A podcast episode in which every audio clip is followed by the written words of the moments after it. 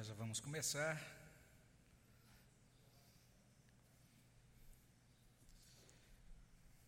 Vamos orar ao nosso Deus iniciando esse momento. Vamos pedir a bênção dele sobre nós. Vamos pedir que também esse momento seja útil para a nossa edificação. Já ouvimos a palavra de Deus na pregação. Vamos ouvir agora a palavra de Deus é, à medida em que estivermos é, consultando alguns textos desta palavra nesse estudo de hoje. Convido você a, mesmo na sua casa, onde você estiver, baixar sua cabeça, vamos orar. Obrigado, Senhor, pela manhã, obrigado pela tua bondade. Pedimos que o Senhor agora, agora nos conduza, que o Senhor esteja também, ó Deus, com nossos irmãos que estarão participando de aula logo mais na classe de novos membros, que ali também eles sejam edificados com a tua palavra. Abençoa-nos nesta manhã. Dirige, orienta a nossa mente e o nosso coração para que nós não apenas possamos ter do Senhor, receber do Senhor uma maior inteligência, um maior, um maior conhecimento de determinados fatos ou de determinadas ideias, mas que acima de tudo nós sejamos movidos pela tua graça a amá-lo, a servi-lo de todo o coração, a andar com o Senhor nesse mundo. Capacita-nos, abençoa-nos, ajuda-nos. É o que pedimos no nome de Jesus. Amém, Senhor. Nós estamos aqui na aula 3 do curso de férias da nossa escola dominical. Nós estamos olhando para esse livro aqui, já temos divulgado a obra desse autor chamado Os Guinness, Gente Impossível. Explicamos desde a primeira aula que é um título um, um pouco esquisito, a gente vê o título e não sabe exatamente do que, do que se trata, né, quando a gente olha apenas para o título, mas ele está falando aí exatamente de pessoas que ao longo da, da história foram consideradas assim é, gente impossível, gente que não negociou a sua fé cristã, que permaneceu firme apesar de é, sofrer diferentes pressões da cultura e da sociedade e que prosseguiu com Deus, perseverando na fé até o final, dando um bom testemunho. E é nesse sentido que é, em cada capítulo ele está ele tá fazendo um desafio aos cristãos, para que os cristãos sejam essa gente impossível de hoje, essa, essa gente firmada é, em Deus, essa gente sob a autoridade de Jesus Cristo e que consegue lidar com os, os desafios da cultura. O livro todo fala sobre a cultura contemporânea, isso que ele chama de a modernidade avançada, e o livro todo, o tempo todo, está nos desafiando a olhar para alguns aspectos dessa modernidade e verificar o que a Bíblia diz sobre eles e a partir daí ir construindo aos poucos uma resposta. Ele vai construindo em cada capítulo um, uma espécie de argumentação, que é uma longa argumentação dividida então em cada capítulo, ele vai caminhando para um ponto de culminação, por isso que vale a pena você permanecer até o final do curso se você assiste só as primeiras aulas, você pode ficar até meio desalentado assim, porque as primeiras aulas basicamente são descrições da cultura, descrições do mundo como ele é hoje. E então a gente olha para essas descrições e fica corre risco de ficar um pouco desalentado, um pouco assustado com aquilo que vai sendo colocado por esse autor, que é bastante realista, bastante claro, escreveu em 2018, mas a obra realmente é bastante atual, né? Está falando bastante ao nosso ano ao nosso ano, especialmente sobre essa pandemia. A aula de hoje tem como tema uh, o capítulo 3, né, o título do capítulo 3 é A Guerra de Espíritos. Eu vou pedir para passar para o próximo slide, aí a gente tem essa referência de Daniel capítulo 10. Daniel 10, de 10 a 21, é um texto que fala sobre um embate nos céus. Eu vou ler aqui a passagem, se você quiser acompanhar da sua casa livro do profeta Daniel, capítulo 10, a partir do verso 10 até verso 21, diz assim: Eis que certa mão me tocou, sacudiu-me e me pôs sobre os meus joelhos e as palmas das minhas mãos. Ele me disse: Daniel, homem muito amado, está atento às palavras que te vou dizer. Levanta-te sobre os pés, porque eis que porque eis que te sou enviado. Ao falar ele comigo esta palavra, eu me pus em pé tremendo. Então me disse: Não temas, Daniel, porque desde o primeiro dia em que aplicaste o coração a compreender e a humilhar-te perante o teu Deus, foram ouvidas as tuas palavras, e por causa das tuas palavras aqui eu vim. Mas o príncipe do reino da Pérsia, me resistiu por 21 dias. Porém, Miguel, um dos primeiros príncipes, veio para ajudar-me, e eu obtive vitória sobre os reis da Pérsia. Agora vim para fazer-te entender o que há de suceder ao teu povo nos últimos dias, porque a visão se refere a dias ainda distantes. Ao falar ele comigo estas palavras, dirigi o olhar para a terra e calei. E eis que uma como semelhança dos filhos dos homens me tocou os lábios. Então passei a falar e disse àquele que estava diante de mim: Meu senhor, por causa da visão me sobrevieram dores e não me ficou força alguma. Como, pois, pode o servo do meu senhor falar com o meu senhor? Porque quanto a mim não me resta já força alguma, nem fôlego ficou em mim. Então me tornou a tocar aquele semelhante a um homem e me fortaleceu, e disse: Não temas, homem muito amado, paz seja contigo. Sê forte, sê forte. Ao falar ele comigo, fiquei fortalecido e disse: Fala, meu senhor, pois me fortaleceste. E ele disse: Sabes por que eu vim a ti? Eu tornarei a pelejar contra o príncipe dos persas. E saindo eu, eis que virá o príncipe da Grécia. Mas eu te declararei o que está expresso na Escritura da verdade. E ninguém há que esteja ao meu lado contra aqueles, a não ser Miguel, vosso príncipe. Se você tem um ponto de vista é, secular das coisas, você vai olhar para um texto como esse e vai considerar isso como mera fábula. O texto está falando de um enfrentamento espiritual que afeta, de certo modo, a realidade cotidiana da vida.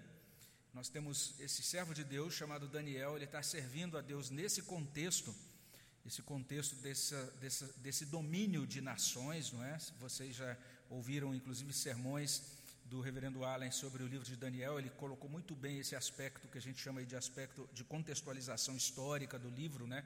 Falando primeiro sobre ah, o povo de Judá sob o domínio de Babilônia e tudo aquilo que aconteceu na corte de Nabucodonosor, e em seguida a transição dessa opressão, né?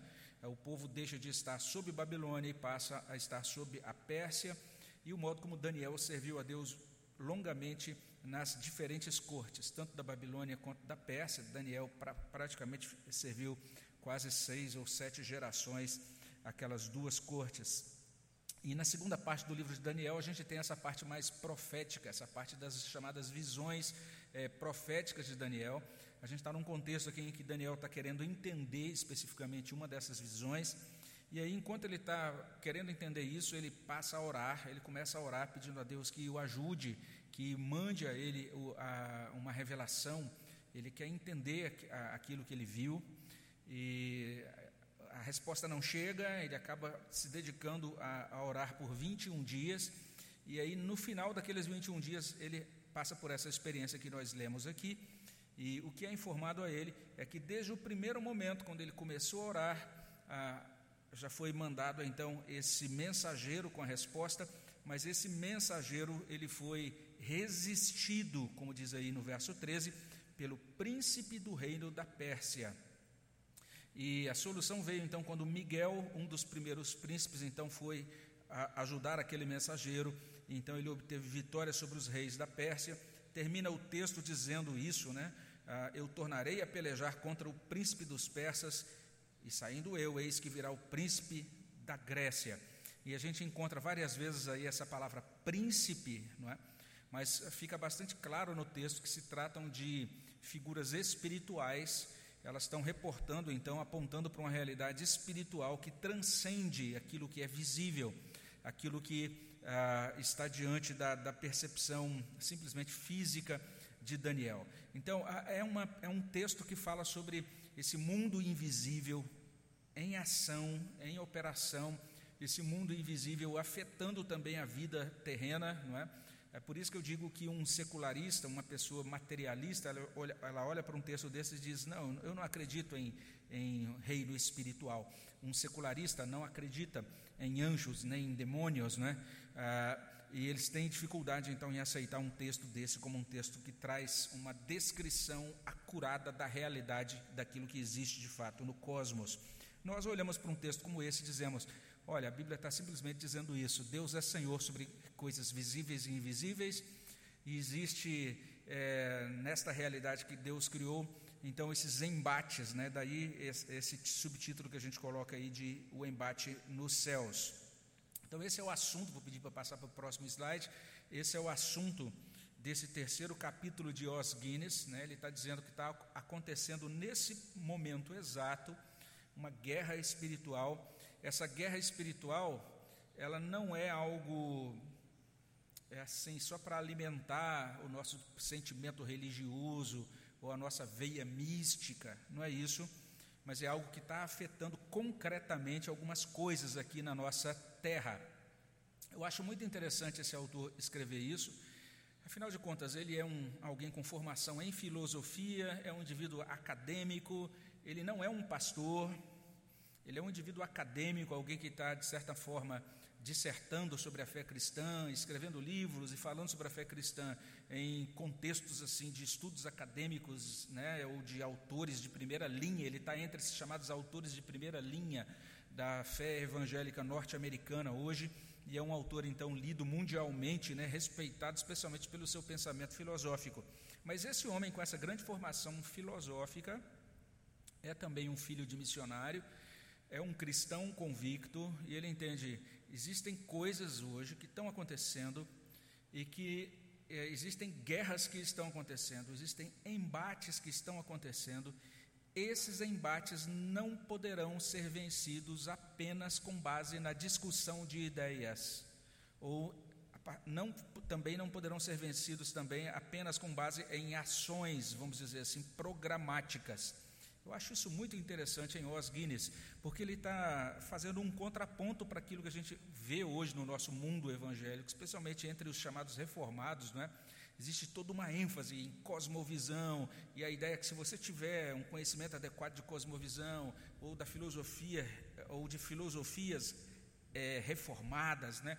então todo mundo querendo conhecer a filosofia reformacional, ou outras é, filosofias, ou proposições filosóficas, é, tanto da linha reformada como da linha cristã mais ampla.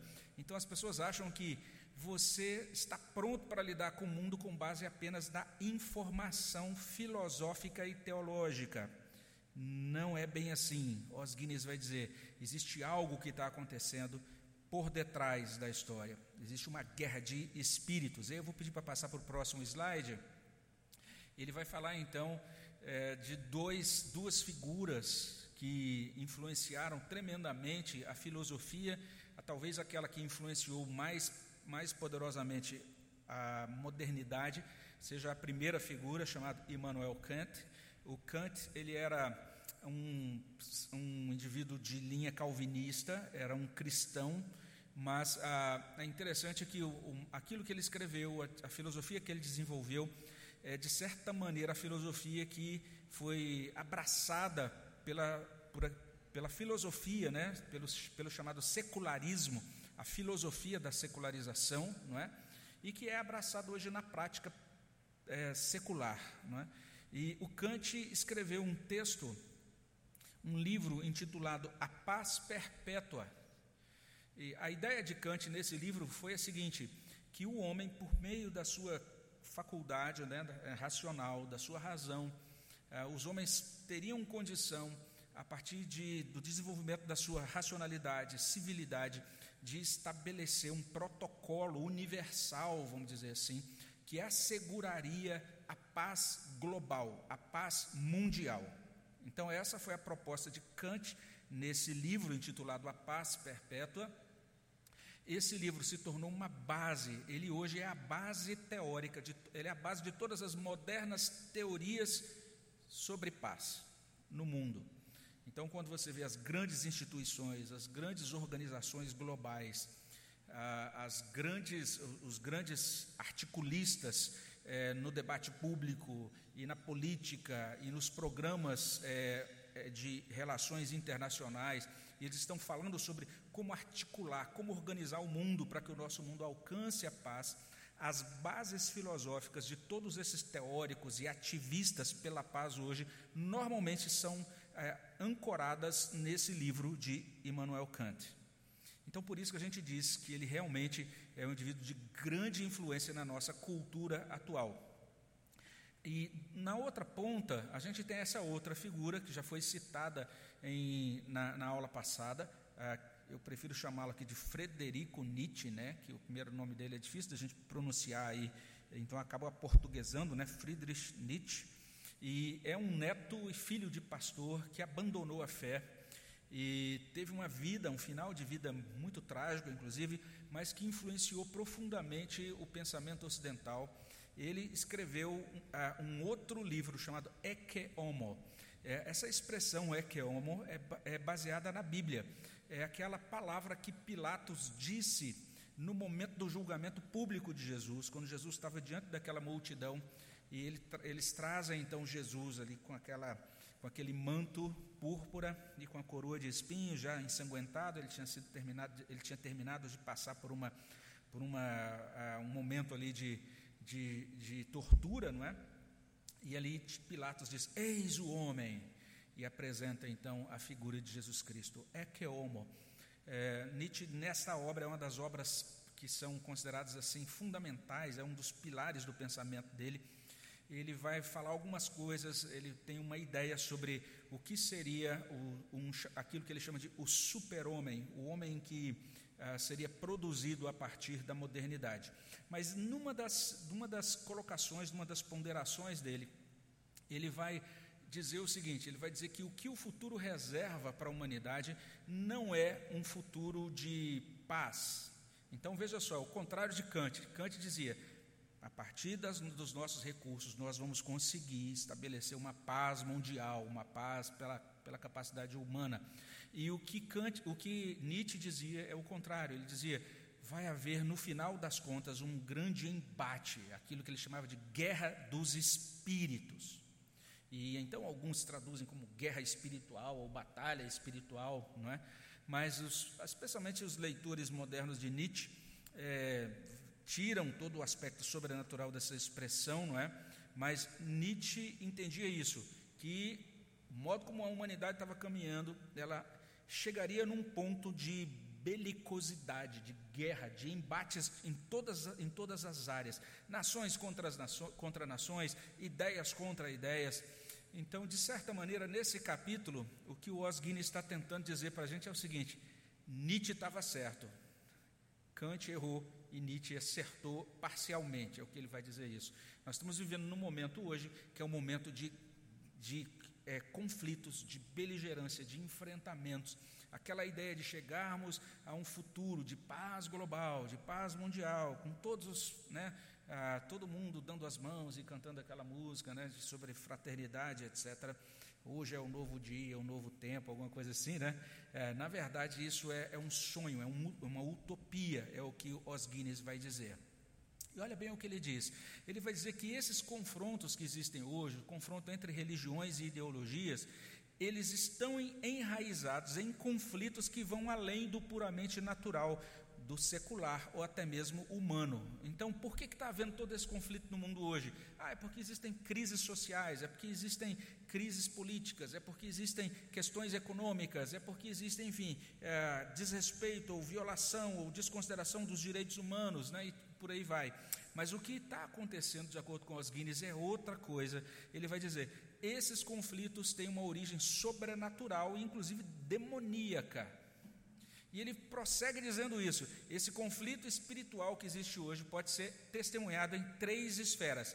E ele, assim como ele faz nos outros capítulos, ele vai apenas exemplificar, ele não está esgotando o assunto, porque esse conflito espiritual pode ser verificado em várias outras esferas, mas ele vai apenas agora mostrar três delas e dizer: olha só o exemplo de como a gente está diante de uma batalha, de, uma, de um conflito de fato espiritual. A esfera número um é o que ele chama de príncipes anjos das nações. Então, a primeira ponderação dele é sobre os príncipes anjos das nações. Aí no seu slide você tem uma figura aí enorme, né? um anjo gigantesco, que uma escultura gigantesca que foi inaugurada recentemente, né? alguns anos atrás, na Inglaterra, não é? Mas ah, é, antigamente era perfeitamente natural quando a gente tinha uma perspectiva é, um pouco mais aberta né? para o sobrenatural, as pessoas entenderem isso, dessa realidade de, de seres espirituais que afetam a vida comum. Quando olhamos para a Escritura, por exemplo, é bem interessante o que a Escritura diz sobre a libertação dos é, judeus daquele cativeiro egípcio. Então, o livro de Êxodo vai falar sobre aquela libertação.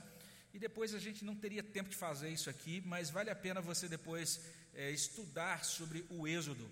Você vai, por exemplo, a, a, você pode fazer um estudo, por exemplo, sobre as pragas que Deus enviou sobre os egípcios. E quando você fizer um estudo sobre essas pragas, você vai ver que cada uma daquelas pragas que Deus enviou era um ataque direto de Deus a uma divindade egípcia. Cada uma das pragas, cada uma daquelas coisas que Deus enviava especificamente, estava, de certa maneira, dizendo o seguinte: vejam como esse Deus, que é o Deus disso aí, não protege vocês. O Senhor, Deus de Israel, é o Deus todo-poderoso sobre os outros deuses. Preste atenção nisso. É, os, a cultura, e o Osguines vai dizer isso nesse capítulo 3, ele diz isso, que a nossa cultura hoje da modernidade avançada, ela acredita em ídolos. Ela acredita em ídolos, mas ela não acredita em deuses. É a cultura atual da modernidade. E a Bíblia está falando que existem ídolos, e os ídolos, na verdade, por detrás deles estão os deuses, que são essas figuras sobrenaturais, são os demônios, são as forças espirituais por detrás dos ídolos. Ah, hoje, um, existem muitos crentes que dizem os ídolos não são nada. E realmente a gente, inclusive, tem textos da Bíblia que vão dizer isso, mas quando Bíblia, a Bíblia diz que os ídolos não são nada, está dizendo assim: que eles não dão conta de se sobrepor ao Deus de Israel. Diante do Deus de Israel, esses ídolos não são nada, mas eles são reais, eles existem. Então, de certo modo, aquela libertação de, de Israel na, na, época, na época de Moisés foi uma libertação não apenas política, né, de um povo oprimido ser, sair de, da, da, é, é, da opressão que, que lhes era imposta por outra, por um império, vamos dizer assim, mas foi uma libertação espiritual. A palavra de Deus a Nabucodonosor, é de Daniel a Nabucodonosor, é bem interessante, lá em 4,26. Daniel diz a Nabucodonosor que Nabucodonosor deveria, ele chegaria a um ponto em que ele aprenderia que o céu domina.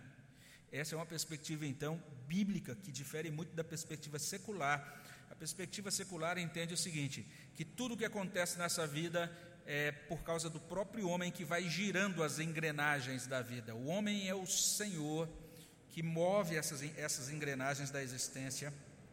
E tudo que ocorre, então, ocorre como é, resultado desses empreendimentos humanos, mas a Bíblia vai dizer que o, o céu domina sobre a terra. É, a, o mundo invisível, ele afeta o mundo visível.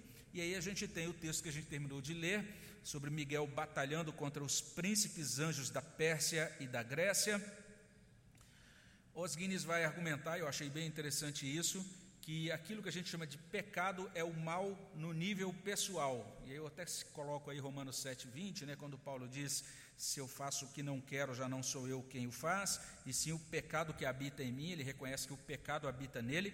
Mas ah, quando a gente fala sobre principados e potestades, você percebe, por exemplo, que lá em Daniel 10, aqueles seres espirituais são chamados de príncipes. E daí a expressão principados. E a palavra potestade significa poderes, literalmente poderes. Então, a, quando a gente se refere a principados e potestades, a gente não está falando mais do mal no nível pessoal, mas o mal no nível cósmico. Osguines vai argumentar isso, que principados e potestades são realidades sobrenaturais independentes que transcendem o plano natural da nossa experiência humana.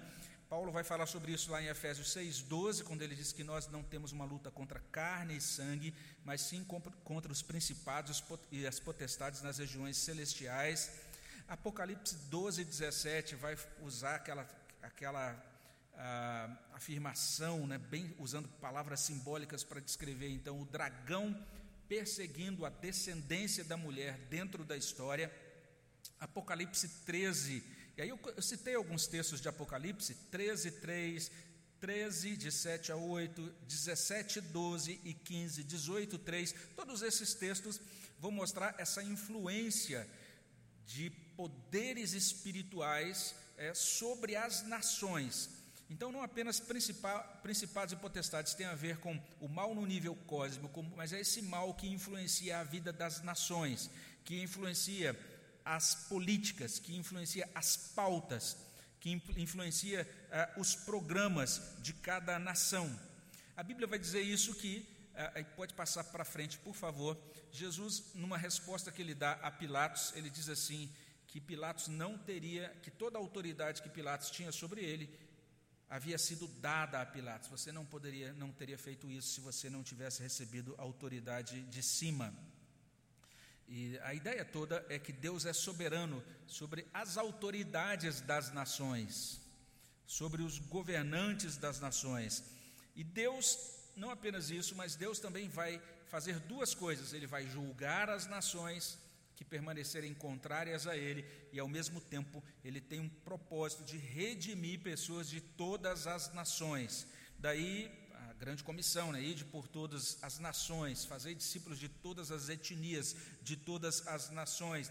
Apocalipse 15, 14 diz que todas as nações agora virão e adorarão ao Senhor. Então existe um propósito de redenção de Deus para as nações. Existe também um momento que as nações todas prestarão contas diante de Deus.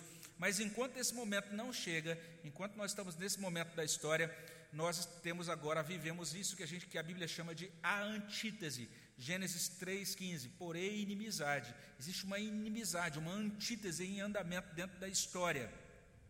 E a gente tem dois reinos, e eu acho a melhor maneira de representar esses dois reinos do jeito que está aí. Tem gente que coloca assim, de um lado o reino de Deus, do outro lado o reino das trevas, o reino de Satanás. Mas não é exatamente assim. Se você pensa no reino de Deus aqui e o reino de Satanás aqui, como se tivesse um de frente para o outro, enfrentando o outro, você tem uma noção errada das coisas. Você começa a imaginar que o reino de Satanás está aqui fazendo frente ao reino de Deus e os dois estão se batendo de, de igual para igual. Não é assim. Na verdade, nós temos o reino de Deus, que é o reino de Deus sobre tudo, inclusive sobre o reino de Satanás. Pode parecer estranho para alguns, né? Se você vê, então, por exemplo, de uma tradição mais arminiano, uma tradição mais pentecostal, neopentecostal, você pode se assustar com uma declaração como essa. Mas 1 Crônicas 29, 12 diz assim: Riquezas e glórias vêm de ti, tu dominas sobre tudo. Deus domina sobre tudo, sobre essa terra, sobre os céus, sobre o inferno. Ele domina sobre todas as coisas. Até a nossa noção de inferno é equivocada.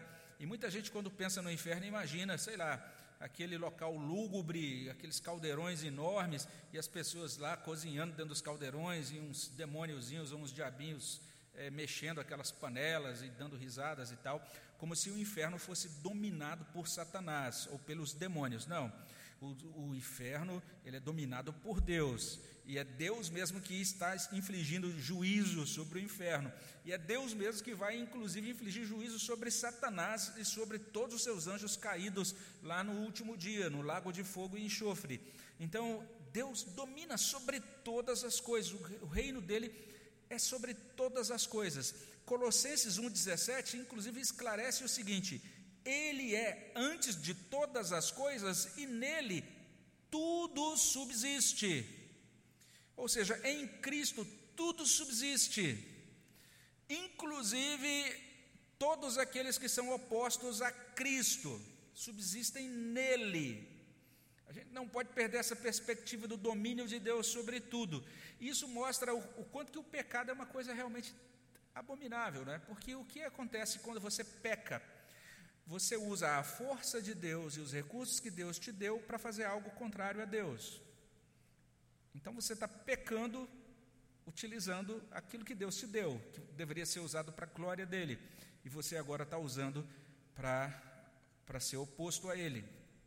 E nesses termos, nós temos dentro desse reinado de Deus, que é muito amplo, o reino de Satanás. É por isso que os estudiosos reformacionais, eles dizem que esse reino de Satanás é um reino parasita. Ou seja, assim como um vírus né, que se estabelece dentro de nós, a gente está em toda essa luta contra a pandemia, ele vai se reproduzindo, utilizando recursos do nosso próprio organismo, esse reino de Satanás também é como aquele parasita que se prende, por exemplo, a uma árvore, né? E aí ele vai se alimentando daquele, daquele organismo. Satanás ele se infiltra, a infiltração dele se deu em Gênesis 3, quando a partir daquele diálogo com o homem, e ali ele estabeleceu o reino parasita dele. E esse reino é um reino oposto, ele se alimenta daquilo que ele pode obter do próprio reino de Deus, e ele se opõe totalmente a Deus o tempo todo. Os Guinness vai dizer duas coisas. A primeira delas, se nós somos membros de um reino, nós estamos de modo automático e enfático em oposição ao outro. Existe uma guerra que está sendo travada entre eles o tempo todo. Então, se você pertence ao reino de Cristo, você já está oposto ao reino de Satanás. Que, mesmo que você não tinha conhecimento oficial disso, já, você já está nessa guerra, você faz parte desse exército de Deus. Ele também vai dizer que o espírito da era não é uma metáfora e não pode ser vencido apenas com ação e argumento. Então, esse espírito, que é o espírito do nosso tempo, ele é um espírito mesmo. É isso. Não pense só que só decorando Francis Schaeffer ou o próprio Os Guinness ou um, um outro teórico, você vai ser capaz de vencer esse espírito. Existe uma batalha espiritual em andamento, essa é a insistência dele. E ele vai mostrar, olha como isso está configurando hoje as, as questões relacionadas às nações. Então ele diz: nós temos que lidar hoje com um extremismo islâmico radical no Oriente Médio.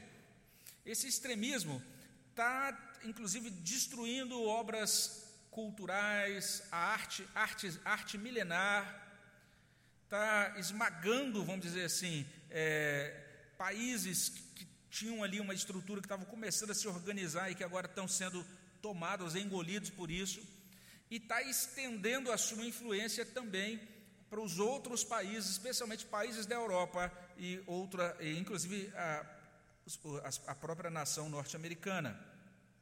Além disso, ele percebe, ele diz, veja só, ele escreveu isso em, em, em alguns anos atrás, ele diz, aquela influência norte-americana sobre o mundo está declinando.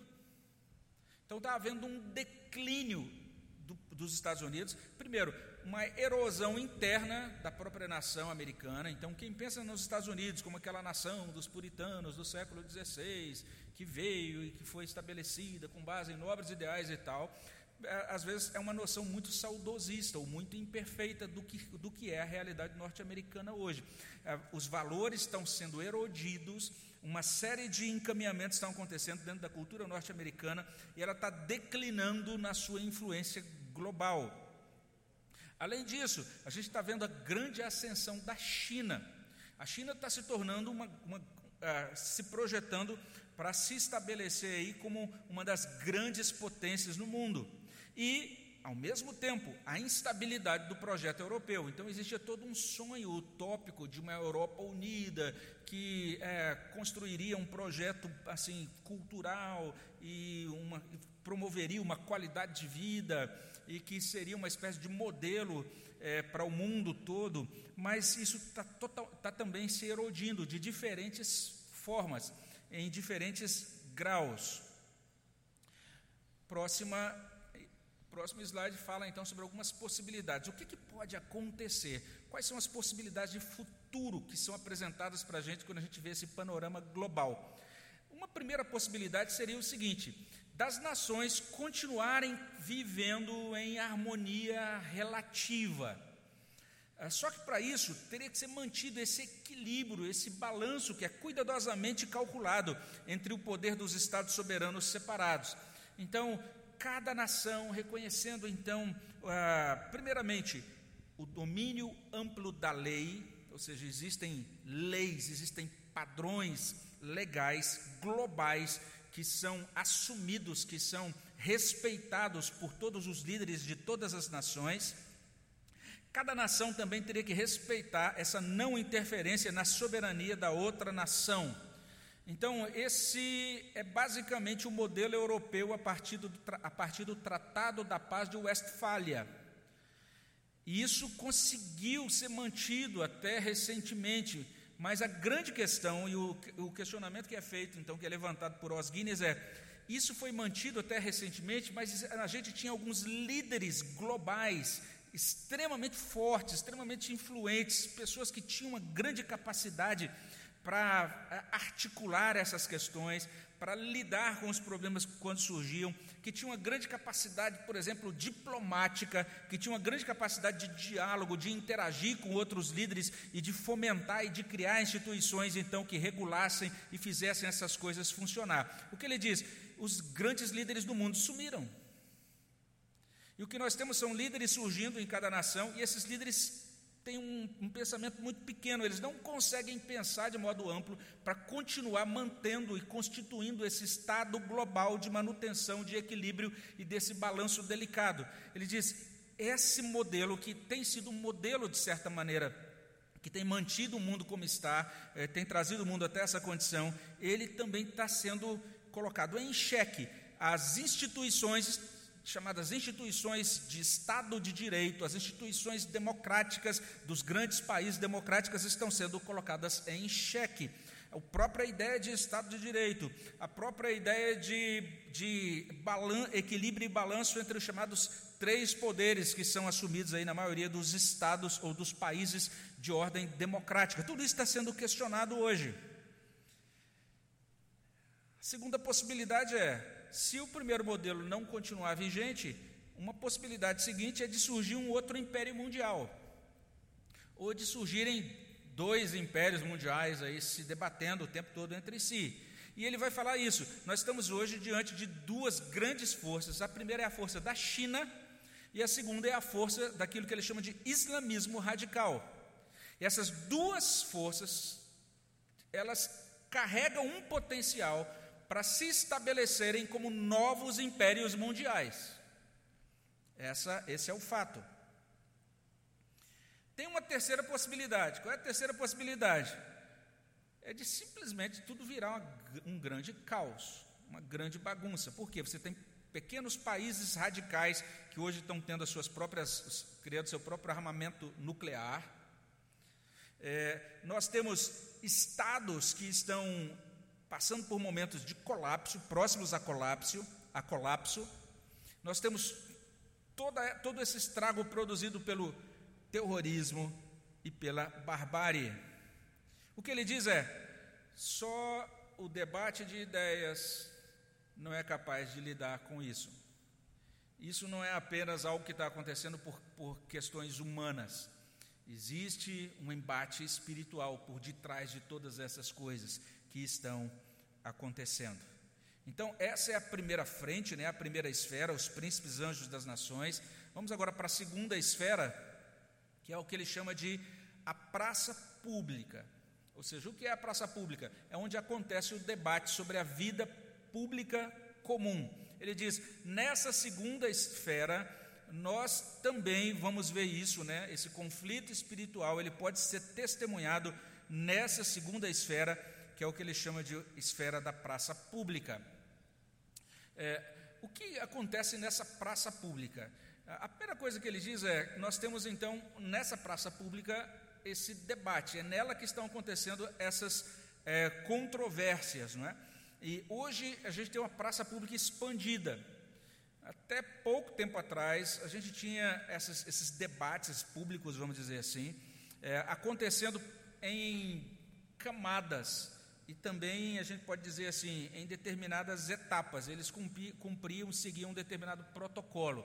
Normalmente eles eram debatidos ali a partir do, da chamada elite cultural, a partir de filosofias ou ideologias que nasciam ali, e depois eles iam se desdobrando e conquistavam então a classe política, a chamada elite política, e a partir dali então eles eram, chegavam, demoravam um, tempinho para eles chegarem é, ao, a, a serem debatidos ali pela, pela população em geral. Essa praça pública foi expandida, e especialmente graças à cultura digital, agora todo mundo participa dela. Então, nós estamos agora numa praça pública expandida e todo mundo está participando e discutindo todas essas questões da vida pública. Ah, isso que antes era discutido primeiro pelas pessoas que normalmente tinham um determinado, se consideravam elite cultural, agora isso é discutido por todas as pessoas ao mesmo tempo. E ele diz: essa expansão da praça pública não é ruim, ela é muito boa, porque ela disponibiliza, ela torna a, a, toda a informação mais disponível para mais gente. Então, hoje, por exemplo, você tem uma questão que é debatida, por exemplo, lá no, no, no, STF, por exemplo, e a gente já tem uma informação imediata daquilo, a gente já começa a discutir aquilo, a gente já recebe informação disso nas nossas redes sociais, a gente já começa a publicar alguma coisa nas redes em resposta a isso. E não existe problema nesse aspecto de a informação agora está pública e mais gente participar do debate. Mas o que ele está dizendo é que nessa expansão da praça pública, a gente não tem conseguido prosseguir com civilidade.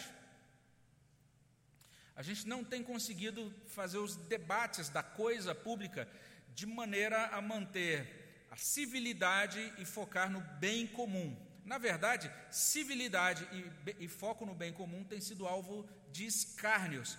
E a própria cultura digital não parece favorecer muito isso.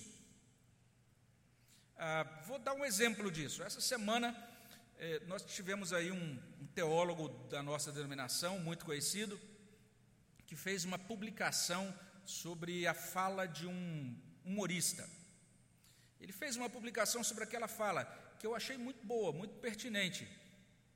Até compartilhei com algumas pessoas. Falei, puxa, que ótimo, foi, achei, acho que o que ele colocou realmente é muito pertinente. Mas aí depois eu fui ler os comentários àquela publicação e uma série de ofensas nos comentários.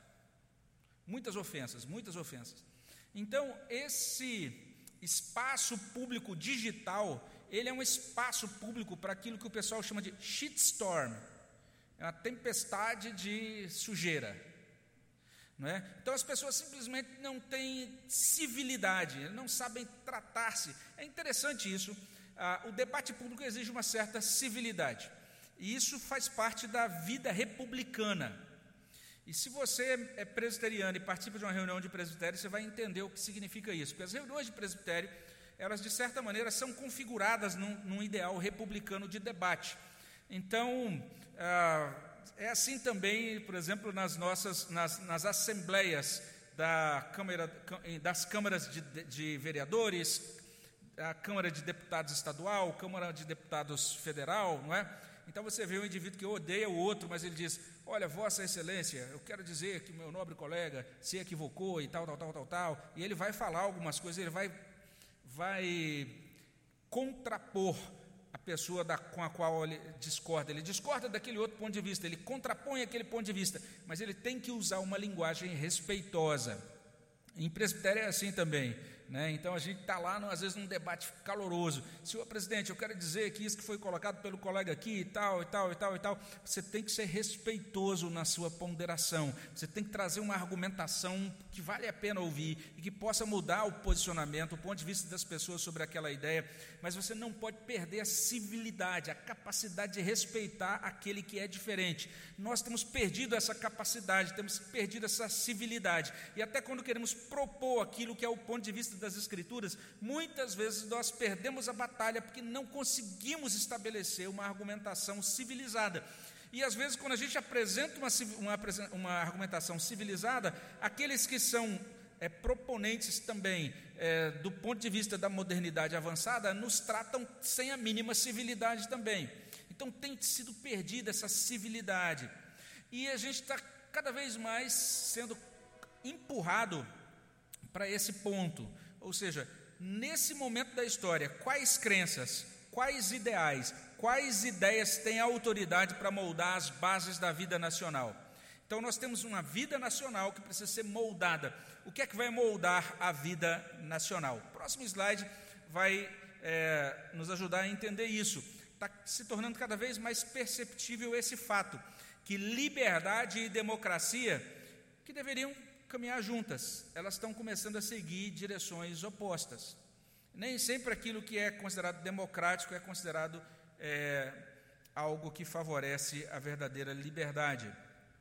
E estão sendo levantadas, então, estão sendo debatidas duas questões dominantes.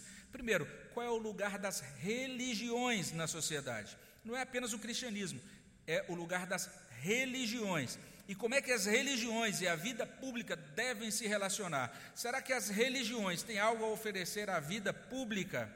O que a gente percebe aí a próxima, o próximo slide é que cada vez mais são é, trazidas para o debate da vida sobre vida pública três forças. Elas, essas três forças têm de certa maneira é, sido articuladas quando a gente pensa no debate da vida pública. A primeira delas é a filosofia do secularismo. Então, muita gente entende que hoje que Estado leigo significa um Estado ateu, um Estado materialista, e esse não é o significado de Estado leigo.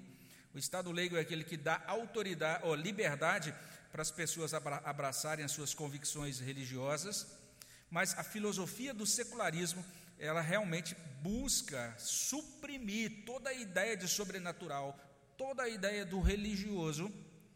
Mas, além dessa filosofia, aí é secularismo, terminando com ismo, a gente está sempre falando de, de ideias ou de filosofia, a gente tem o processo da secularização. O processo da secularização, o que é isso? É, às vezes a pessoa nem conhece a filosofia do secularismo, mas ela começa a viver cada vez mais é, como se a religião não fosse relevante. A gente falou um pouquinho, ele falou sobre isso no capítulo anterior. Então, a religião não faz diferença, não é que ela seja ruim. Se você quiser tê-la, ok, mas a gente consegue viver sem religião muito bem, obrigado. Então, a, a, o processo é esse: as pessoas começam cada vez mais, especialmente se a gente tem mais acesso a um estado de bem-estar, se a gente tem mais acesso a coisas, se a gente tem mais acesso, vamos dizer assim, a bens de consumo, se a gente tem uma vida cada vez mais confortável e provida de todas as coisas das quais a gente necessita. Então você agora, por exemplo, você tem aí uma possibilidade de desfrutar de entretenimento virtualmente inesgotável, né? a partir de, diversas, eh, de diversos dispositivos e, e serviços que estão à sua disposição. Ah, você tem condição de viajar o tempo todo, de conhecer novos lugares, como ninguém nas gerações anteriores teve condição de fazer isso. Você tem acesso, então, a uma série de confortos ah, que para os nossos avós eram impensáveis, eram sonhos assim de muita riqueza, de, só pessoas muito ricas podem fazer isso. E hoje você vê que isso está disponibilizado para um, um grupo cada vez mais amplo. Tudo isso vai ajudando as pessoas a se sentirem mais confortáveis e aquilo que eu falei, se antes o pai orava pelo filho que ia fazer uma viagem, porque sabia que só podia ter informação sobre o filho quando ele chegasse de viagem e ligasse de um telefone fixo, agora ele já não precisa orar tanto, porque ele pode acompanhar o filho ah, pela, internet, pela internet, trocando mensagem ao longo da viagem. A gente ora menos, porque a gente tem agora mais é, é, condições ou recursos, vamos dizer assim, providos pela tecnologia. Isso é processo de secularização. Mas além disso, nós temos agora a política pública de separacionismo estrito, ou seja, a política pública que diz: aquilo que é religioso não entra aqui. A religião é só para a vida privada, ela não tem lugar na vida pública. Nos Estados Unidos, isso começou especialmente a partir da década de 70, não é? Quando começaram, por exemplo, a proibir a oração nas escolas. A, proibiram, por exemplo, que as crianças aprendessem e recitassem os dez mandamentos, foram proibidas as orações públicas, foram proibidas as canções natalinas.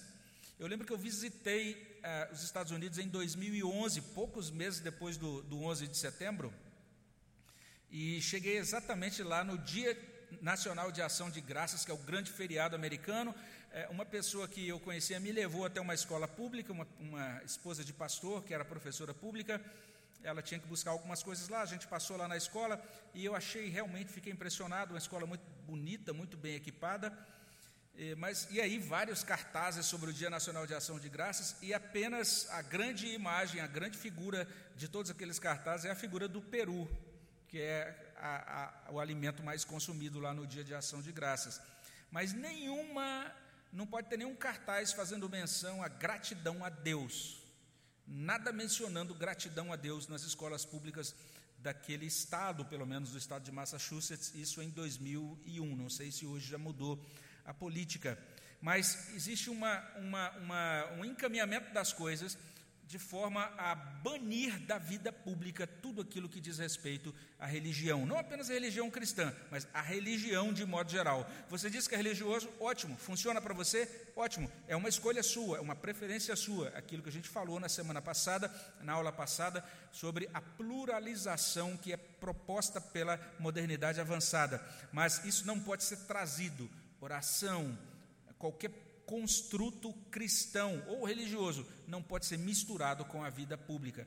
Isso cada vez, isso está cada vez mais forte. Uh, Os Guinness vai dizer, isso está acontecendo não apenas porque a igreja, ah, porque o Estado está assumindo determinada ideologia, isso está acontecendo não apenas porque a cultura, de certa forma, está abraçando cada vez mais ponto de vista sobre a realidade da vida, mas isso está acontecendo por causa de principados e potestades, porque existe uma guerra espiritual em andamento. E nessa guerra espiritual em andamento, ah, existe algo que, precisa, que impede o estabelecimento desse império de modernidade avançada. E o que impede o estabelecimento pleno desse império é a gente impossível. É a religião cristã com convicção dizendo: Deus tem uma palavra sobre vida pública, Deus tem uma palavra sobre todas as coisas, porque Ele reina sobre todas as coisas. E aí o terceiro, a terceira esfera, e essa é a esfera é, da própria igreja, ou seja, o próprio acampamento de Deus está sendo afetado hoje pela modernidade avançada. E isso tem acontecido especialmente por causa de uma coisa chamada revisionismo bíblico. Então, essa ideia aí do lápis, né, de, com o apagador, com a borracha, então é isso. É, literalmente, alguém, algumas pessoas estão fazendo isso, estão apagando alguns trechos da Bíblia e reescrevendo esses trechos da Bíblia. Próximo slide vai mostrar isso. Ou seja, estão acontecendo desavenças, não apenas entre as nações, entre o islamismo radical e a China e os Estados Unidos em declínio e as nações europeias também que não conseguem se entender. Dentro da igreja isso está acontecendo. E especialmente tem sido levantada um questionamento, uma, tem sido colocada em dúvida a autoridade de Jesus Cristo e a autoridade das Escrituras. Então, dentro da própria igreja, essa autoridade de Jesus e das Escrituras está sendo questionada. Os Guinness diz desde, desde o segundo estudo que para o cristianismo, para o judaísmo, a questão da autoridade é central. No segundo capítulo, ele, ele começa chamando a atenção para a declaração de, de é, Tomé, né, quando ele pega então nas, no, na, nas mãos de Cristo no lado, então declara: Senhor meu e Deus meu. Ele diz: essa declaração é uma declaração fundamental. Os Guinness diz que o cristianismo não prevalece, não subsiste sem essa crença. E o que está acontecendo hoje é uma espécie de atualização de Juízes 21, 25, ou seja, naqueles dias não havia rei em Israel, Cada um fazia o que achava mais reto. Quando você retira a ideia de autoridade e você substitui essa ideia por essa ideia de preferência, em que eu escolho o que eu quiser escolher e que existe uma ampla quantidade de coisas a escolher e que quanto mais as coisas, o tempo passa, mais as coisas mudam e mais eu tenho coisas a escolher. Se você substitui por isso, ah, então simplesmente você vai ter cada um fazendo o que acha melhor, o que acha mais reto mas Os Guinness vai contra-argumentar. Ele vai dizer o seguinte: para os que seguem Jesus, a fé cristã, e aí me perdoe, tem um errinho aí de digitação, né? A fé cristã não é primariamente uma filosofia, ela também não é uma visão de mundo, a fé cristã também não é uma ética, a fé cristã também não é um estilo de vida. Ela é tudo isso, mas, porém, ela é mais do que isso por causa da autoridade de Jesus. Fé cristã significa viver debaixo da autoridade de Jesus. E ele prossegue dizendo algo bem interessante. Ele diz assim: crer em Jesus é curvar-se em reverência duas vezes e então obedecer para sempre. Ele faz uma citação de Schaeffer e ele prossegue dizendo assim: quando não podíamos descobrir Deus por nós mesmos, Ele revelou a si mesmo, e isso é que nos faz curvar nos curvar diante dele em primeiro lugar. Nós nos curvamos por causa da revelação dele. E quando nós não podíamos resgatar nós mesmos, ele nos salvou. E aí isso nos faz curvar diante dele é, novamente. Nós nos curvamos por causa da redenção que ele efetuou. Ele também cita C.S. Lewis, quando C.S. Lewis diz o seguinte: a boa nova é a história do gato pegando o rato, e não o contrário. Ou seja, não somos nós que buscamos Deus, que encontramos Deus, é Deus que vem até nós e que nos encontra. Isso é boas novas. Então, as boas novas estão dizendo isso: Deus nos encontrou e Deus nos chamou soberanamente. Isso é o Evangelho, não é? E daí, Os Guinness prossegue: Jesus é Senhor de cada parte da nossa vida e Senhor até nosso último suspiro. Não estamos seguindo uma boa sugestão, não estamos buscando o nosso direito à felicidade, não estamos escolhendo um modo de vida que pareça oferecer os melhores benefícios. Nós fomos chamados e estamos sob a autoridade dele. Então é isso, nós somos chamados. E ele fala de uma figura, essa figura é muito destacada, especialmente na fé é, cristã dos gregos, que é a figura do Jesus Pantocrator. Existem muitas figuras de Jesus pintadas nas igrejas gregas com essa, com essa designação aí, Jesus exatamente com as mãos nessa posição e com as escrituras do, do, na outra mão, não é? Então, a, essa descrição é muito interessante, essa expressão, essa palavra pantocrator, em, é uma palavra grega, ela aparece várias vezes no Novo Testamento quando se refere a Jesus, significa que Jesus é plenipotente, a palavra pan vem de tudo, né? E kraten, dominar. Ele domina sobre tudo. Ele reina sobre todas as coisas, não é? E aí, normalmente ele é representado assim, com esse polegar que é voltado para si, os dedos médio e indicador em posição oblíqua, quase vertical, os outros dedos dobrados em direção à palma da mão, e tudo isso tem um significado dentro daquela, daquela arte, vamos dizer assim, da, da igreja grega, não é? indicando a dupla natureza divina e humana, a participação de Jesus na Trindade e, acima de tudo, essa, essa junção entre Jesus e as Escrituras. Ele domina sobretudo por meio das Escrituras. As Escrituras são indissociáveis dele, não são inseparáveis dele. Então a gente não tem como dissociar uma coisa da outra, e ele demonstrou isso quando viveu nesse mundo. Ele viveu sob a autoridade do Pai em Lucas 4:4, quando ele venceu a tentação, ele venceu citando as escrituras, então ele entendia que estar sob a autoridade do Pai implicava estar sob a autoridade das escrituras. Em Mateus 26, na oração do Getsemane, ele submeteu totalmente a sua vontade ao Pai, dizendo: "Seja feita a tua vontade e não a minha". É? Em João 12:50, ele vai dizer que inclusive aquilo que ele falava, ele falava de acordo com a vontade do Pai. E esse que se submeteu à autoridade do Pai, recebeu do Pai toda a autoridade. Toda a autoridade me foi dada. Mateus 28, 18. E daí ele é, orienta os discípulos, ordena os discípulos a cumprir a grande comissão. A grande questão é que isso está sendo, está sendo questionado, e nós temos hoje então essa situação dos revisionismos, e aqui já estamos terminando. E aí veja só, o que são os revisionismos? Eu expliquei isso rapidamente na aula passada, mas está havendo toda uma ideia, toda uma proposição para que a própria Bíblia seja revisada, para que as declarações fundamentais do cristianismo sejam revisadas. Aqui em Rio Preto, por exemplo, nós temos igrejas revisionistas já, que promovem, vamos dizer assim, um evangelho, mas o evangelho ali não é exatamente aquilo que está escrito na Bíblia mas é, decorre de uma interpretação que eles fazem de alguns textos. Então, essas igrejas, por exemplo, já estão aceitando, inclusive realizando o casamento de homossexuais, assumindo novos modelos de família, entendendo, tudo bem, isso é graça, é, é a graça, ah, e tem sido até colocado, usado designações interessantes, adjetivos aí a essa ideia de graça, não é? Mas ah, isso não passa de reinterpretação. Os Guinness vai falar algumas coisas sobre isso. Ele diz três coisas. A primeira é: nossos admiráveis novos cristãos confiam na sua própria reinterpretação brilhante e servem aos seus próprios interesses sem escrúpulos.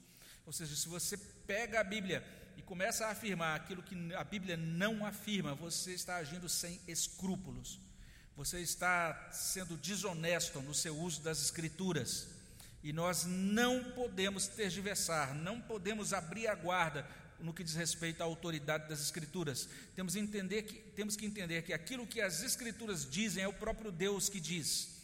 Então, essa é a grande afirmação dos, dos reformadores: somente a Escritura. Se a gente deixa de lado a ideia da autoridade suprema das Escrituras, do jeito que elas estão escritas nos textos originais, então a gente realmente é esvaziado de autoridade.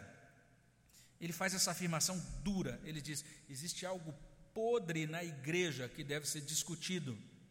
E a partir daí, ele vai afirmar isso: os cristãos precisam retornar, precisam permanecer com humildade e com obediência diante do senhorio e da autoridade do Jesus Pantocrator, ou seja, daquele que é governador, sustentador e juiz de todo o mundo. E daí a gente já pode concluir. Então vocês percebem que é um capítulo realmente bem, bem cheio de implicações, não é? mas que balança a gente. Quando eu li o capítulo, eu confesso que eu tive que parar um pouco para uh, me deitar ali no sofá e ficar absorvendo assim. É aquilo que a gente pode chamar de capítulo soco no estômago, não é?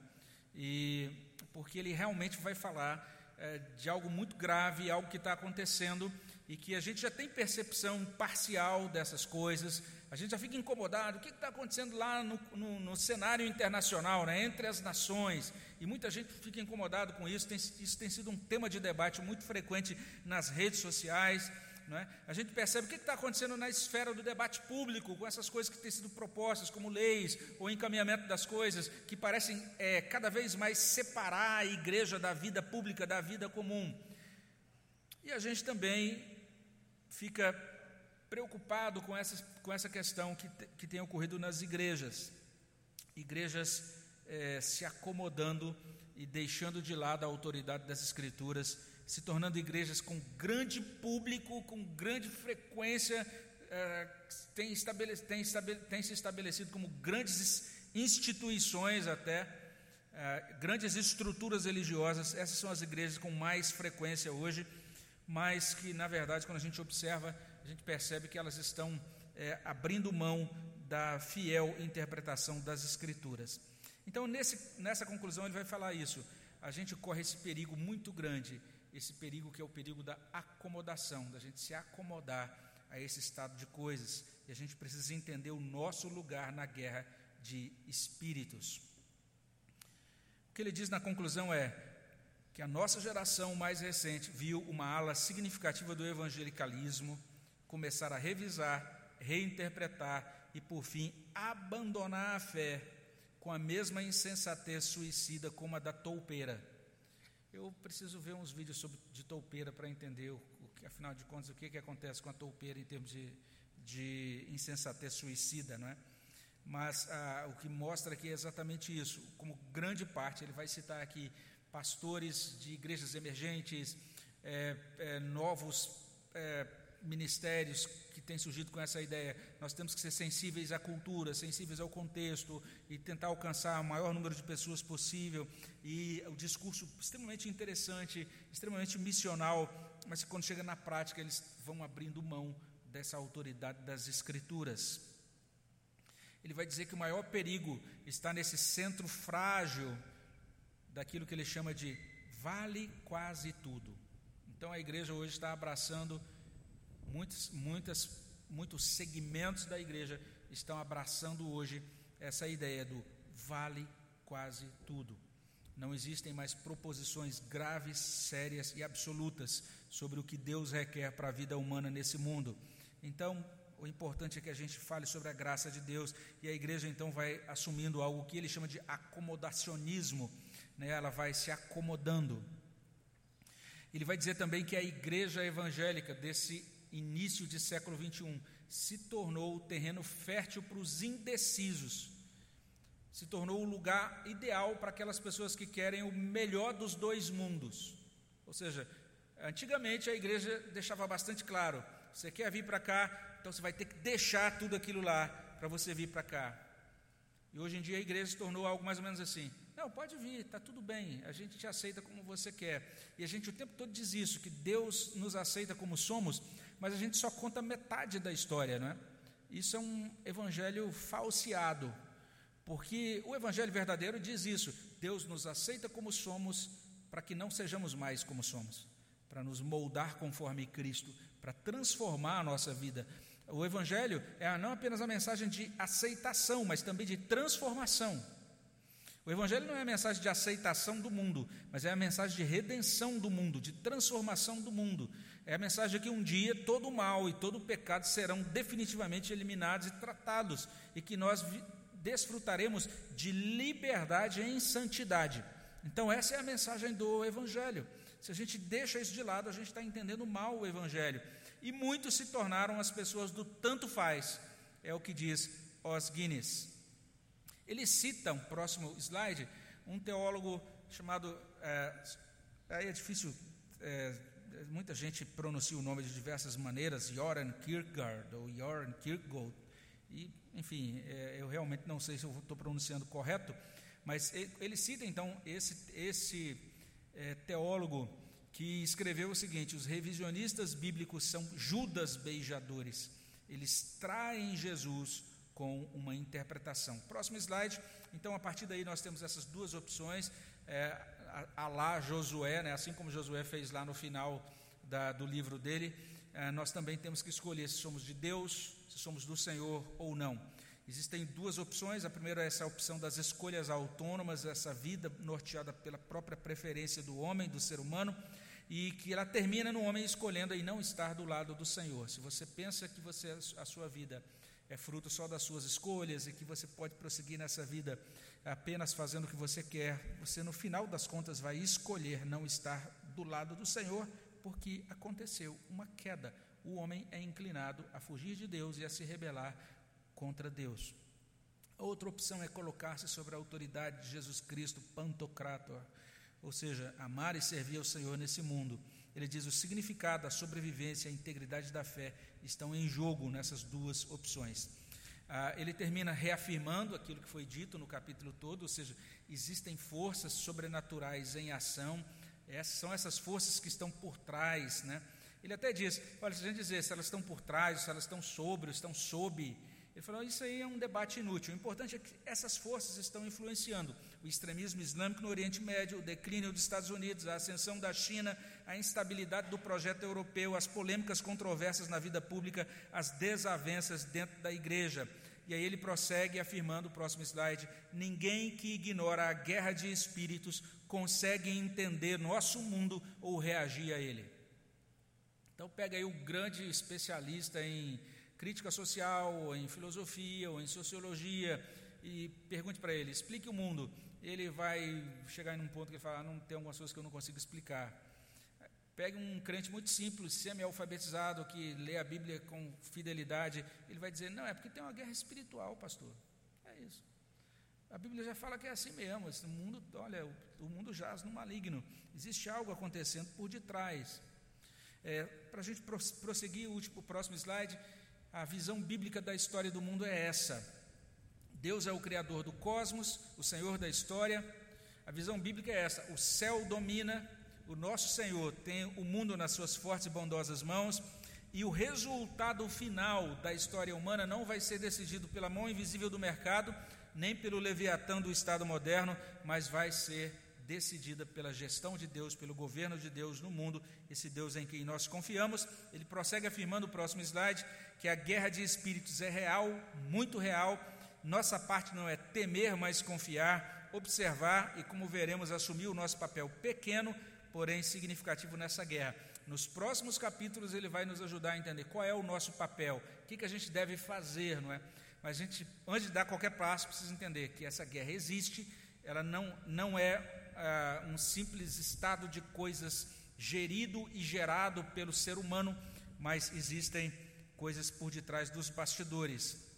E ele termina com uma oração que eu faço questão de colocar aqui, que eu achei muito pertinente. Ele diz: Nós nos curvamos diante da tua majestade, descansamos na fidelidade de tua aliança, confessamos nossa estupidez em confiar em qualquer poder que não o teu. Concede-nos uma consciência saudável dos poderes das trevas, mas um conhecimento ainda mais saudável do poder do teu espírito e se for da tua graciosa vontade, enche-nos do teu poder, usa-nos para a tua glória, não por causa de nós, mas por causa de ti. Em nome de Jesus Cristo, nosso Senhor. Amém. que realmente possa ser assim, que nós possamos fazer dessa também a nossa oração e que, orientados então por essas verdades, né, desafiados, despertados por elas, nós possamos caminhar nesse mundo, né, possamos, possamos inclusive é, prosseguir no restante desse domingo, nos preparando para o culto da noite. Amém? Que Deus abençoe muito vocês. Obrigado vocês que participaram aqui, né, na, aqui na igreja. Uh, obrigado a você que também está aí participando. Temos 38 pessoas ainda que permaneceram firmes e fortes aí online. Parabéns aí, que Deus abençoe ricamente a sua vida também. Um bom restante de domingo para você. Vamos fazer uma última oração. Senhor, no nome de Jesus, somos gratos e pedimos que o Senhor mesmo nos confirme no desfrute das verdades da tua palavra e nos mantenha fiéis ao Senhor na nossa geração. Nós somos fracos, nós precisamos muito da tua ajuda, nós somos inclinados também, Senhor Deus, a viver segundo as preferências da nossa carne mas nós cremos no poder do teu evangelho para nos santificar, para nos firmar e para nos usar para a tua glória nesse momento. É o que nós suplicamos ao Senhor no nome de Jesus. Amém, Senhor. Um bom restante de domingo aí para todos.